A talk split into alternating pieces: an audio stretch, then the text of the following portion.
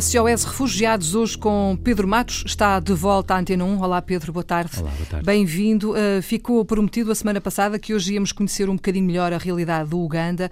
Os dados do Acnur, uh, a Agência das Nações Unidas para os Refugiados, são um bocadinho assustadores mais de 65 milhões de pessoas tiveram de deixar as suas casas. Só em África o número de refugiados ronda os 5 milhões e o Uganda foi o, o país que mais refugiados recebeu em 2016, cerca de 2 mil por dia, todos os dias.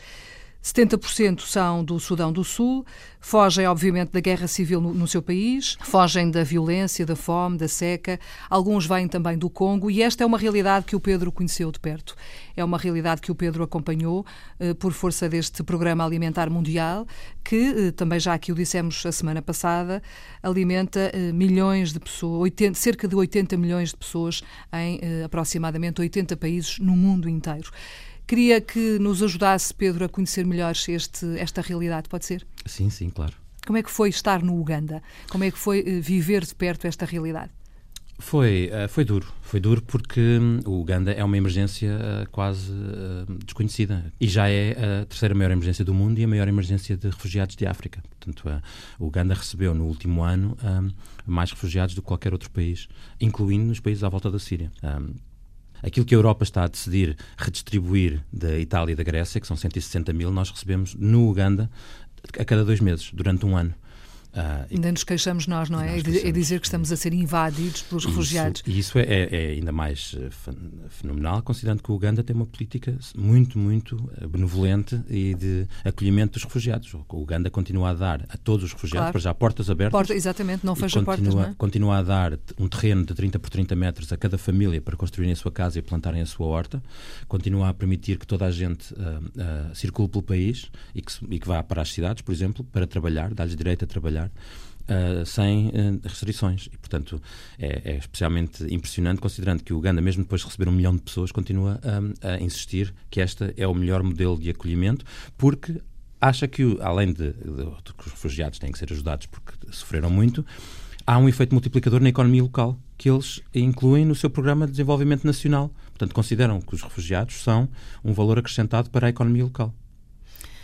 Parece-me que não há muita dúvida sobre isso, não é? Parece-me que. Há, há, pessoas que, que dizem que eles vêm aqui, usam os nossos serviços, que não contribuem a nada e, e a, a, aquilo que empiricamente se vê em todos, em todos os sítios do mundo é que ao fim de um ano os refugiados uh, já estão a contribuir, já, estão, já pagaram todas as contribuições que o país uh, gastou com eles, já estão a contribuir com o seu trabalho para, para a economia local. Claro. Quanto mais desconhecida é a realidade, mais dificuldade as pessoas têm em percebê-la e, portanto, uh, afastam, não querem saber e criticam, não é? Porque quando nós conhecemos a realidade e quando nós percebemos como é que as coisas realmente funcionam, é difícil percebermos que dizermos essas barbaridades que se dizem da boca para fora. Uh, Pedro, uh, no concreto, no terreno, qual era exatamente o seu, o seu, o seu papel? Portanto, eu trabalho com o Programa Alimentar Mundial das Nações Unidas, é uma das agências especializadas das uhum. Nações Unidas, e trabalhamos uh, juntamente com o Acnur. Basicamente, o Acnur gera uh, todas as necessidades dos refugiados e diz a cada uma das agências das Nações Unidas: Ok, vocês podem, esta é a lista de uh, refugiados que há para este mês, vocês podem alimentar as pessoas este mês. E dão-nos esta lista a nós e a partir daí nós avançamos. O programa alimentar tem duas grandes pernas. Uma delas é a logística, basicamente trazer a comida de todo o mundo para cada um dos países onde é necessário. Nós temos uh, eh, 5 mil caminhões, temos uh, eh, 30 navios pelo mundo inteiro, temos 70 aviões. Portanto, é uh, tudo em grande, não é? É tudo em grande. E, portanto, esta é a parte da logística. A minha parte é a parte das operações. Basicamente, quando a comida chega a um país, um, a logística dá as operações e nós é que tratamos de a distribuir e decidir quem é que recebe, qual é que é os programas mais adequados. Pode não ser distribuir comida, pode ser distribuir dinheiro para as pessoas comprarem comida, ou pode uhum. ser alimentação às escolas, ou pode ser, por exemplo, uh, suplementos alimentares às clínicas para as pessoas que estão mal nutridas. Uhum. Portanto, não tem necessariamente que ser... Uh, dar sacas de comida. E, portanto, essa decisão é feita pelas operações, que dizemos à logística, olha, nos próximos seis meses nós vamos precisar destas, destes tipos de comida para estes tipos de programa, podem trazer as coisas e quando trazem, somos nós que depois organizamos as distribuições. E que comida é essa, Pedro? Já, já falou aqui de suplementos, enfim, mas que comida é que é? São sacos de quê? A comida é muito simples porque as necessidades são muito grandes e nós somos, nós somos bastante eficientes. Nós conseguimos alimentar uma pessoa durante um mês com 10 euros. Isto já inclui o nosso salário e as casas e, os, e, as, e a renda da, de, de, todos os edifícios que nós temos que ter em cada país. 10 euros. 10 euros. um mês. E, portanto, para nós conseguirmos fazer isto, portanto, nós, estes números de 200 milhões de euros, por exemplo, no Uganda, é porque as pessoas, há muita gente, nós tínhamos 2 milhões de pessoas que nós tínhamos que alimentar todos os dias. Claro. Um, mas a comida, portanto, para nós conseguirmos ser tão baratos, a comida é muito simples. Nós basicamente damos cinco uh, coisas de tipos, tipos de, de alimentos. Diferentes. Uhum. 80% é um cereal, que nós tentamos que se, que se ajuste à, à, à, preferência local. Tipicamente em África, este, um cereal é trigo ou milho uhum. ou sorgo, que é uma coisa que nós não conhecemos muito bem, mas, por exemplo, a minha avó ainda se lembra, porque nos anos 50 e 60 uh, uhum. uh, foi isso que, que, se plantava no sul de Portugal. É, uma, é, uma, é um cereal que é muito resistente à seca e ao calor. Faz sentido, Portanto, nós damos 80% de, em, em, hidratos de carbono. Um, e depois damos uh, um feijão ou, ou, lentilhas, que são uhum. as proteínas. Damos óleo vegetal e damos açúcar e sal. E eles depois uh, organizam-se com isso? E depois eles organizam-se. O Acnur, por exemplo, no caso dos refugiados, uh, distribui panelas e tachos e, uh, e, e, as pessoas depois vão à procura de lenha e todos os meses nós distribuímos uma, uma, uma quantidade de comida proporcional ao número de pessoas em cada família e depois as pessoas levam-na para casa e cozinham ao longo desse mês e no mês seguinte voltam. E eles só têm essa ajuda ou têm outro tipo de ajudas? Alimentar somos nós só que damos. Só. Depois, por exemplo, a Unicef apoia com educação uhum. e água e saneamento. Portanto, a Unicef faz uh, casas de banho uh, nos campos, casa de banho uh, dessas de terreno, um buraco no chão com uma, uma plataforma em cima e umas, umas capas de plástico à volta. Uhum.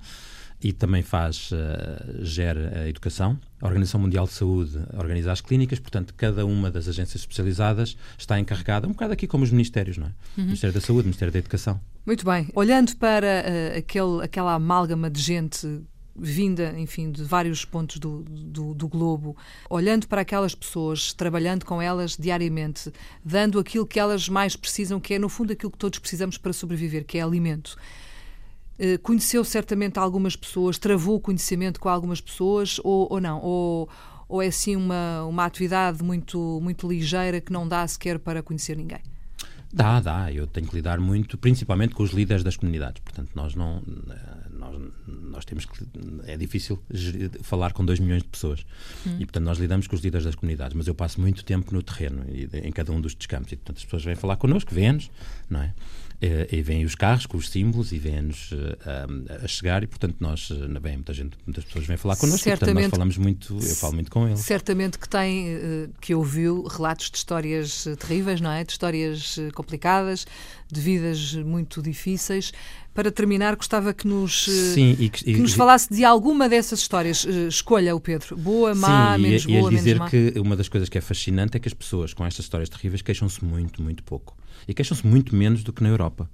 Um, é, é, uma coisa curiosa, quer dizer, não é, eu não acho que seja uma coisa entre os europeus e os africanos. Eu acho que os africanos, quando sobem à, à classe média, queixam-se também muito, tal como os europeus. Parece ser uma, uma aspiração universal de quanto, menos, quanto mais pequenos são os problemas, mais a gente se irrita com eles. Exatamente, temos tanto a aprender nós ainda.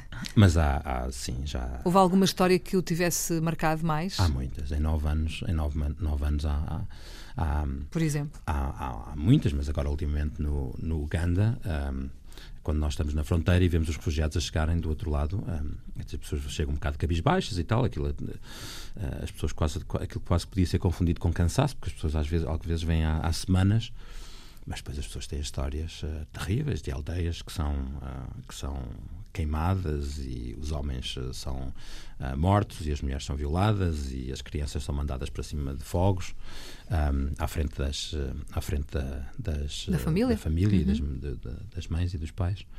Mas o que é impressionante é que ao fim de, umas, de uns meses estas pessoas adaptam-se à vida, já as pessoas, as pessoas sentem um alívio imenso uhum. de, mesmo terem, não tendo nada e terem fugido sem nada, sem ser a roupa no corpo, só o facto de estarem num sítio onde podem dormir descansadas, mesmo que seja paz, numa é? cabana, é, uhum. é uma, uma diferença enorme. E ao fim de um mês ou dois, os sorrisos voltam, que é uma coisa fascinante para alguém que viu coisas terríveis. É, Chama-se esperança, não é? é essa, essa palavrinha, e resiliência, essa palavrinha mágica que, que faz com que uh, as pessoas continuem a acordar todos os dias e olhar para a frente e a acreditar que um dia as coisas vão melhorar. Pedro, obrigada por ter vindo à Antena 1. Pedro Matos, do Programa Alimentar Mundial, hoje no SOS Refugiados.